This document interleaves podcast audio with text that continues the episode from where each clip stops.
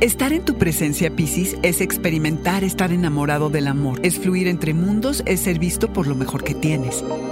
Audioróscopos es el podcast semanal de Sonoro.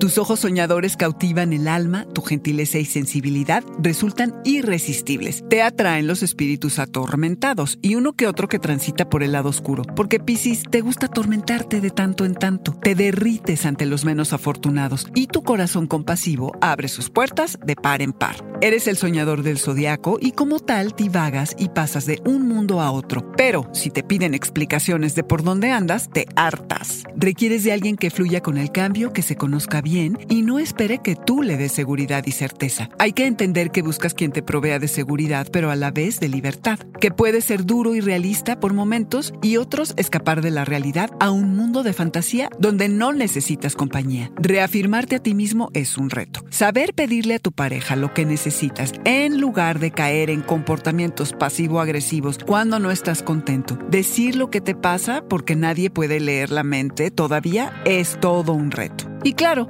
puedes optar por nadar de una relación a otra en lugar de arreglar la que ya tienes. Puede atraerte más la búsqueda que la captura. Solo no te pierdas porque puedes quedarte en la persecución. Amarte es explorar los muchos significados del amor. Es no saber qué esperar de un momento a otro. Es navegar en la incertidumbre, Piscis. Quererte es permitirse ser vulnerable. Es saber que tienes a alguien que cree en ti, que repara heridas. Es acompañar a un espíritu libre al que le gusta que lo necesiten, pero que de ninguna manera lo controlen, que es escurridizo, pero cuando está, se entrega totalmente, porque su amor por ti y por todos es infinito. Su corazón es tuyo, pero también del cosmos.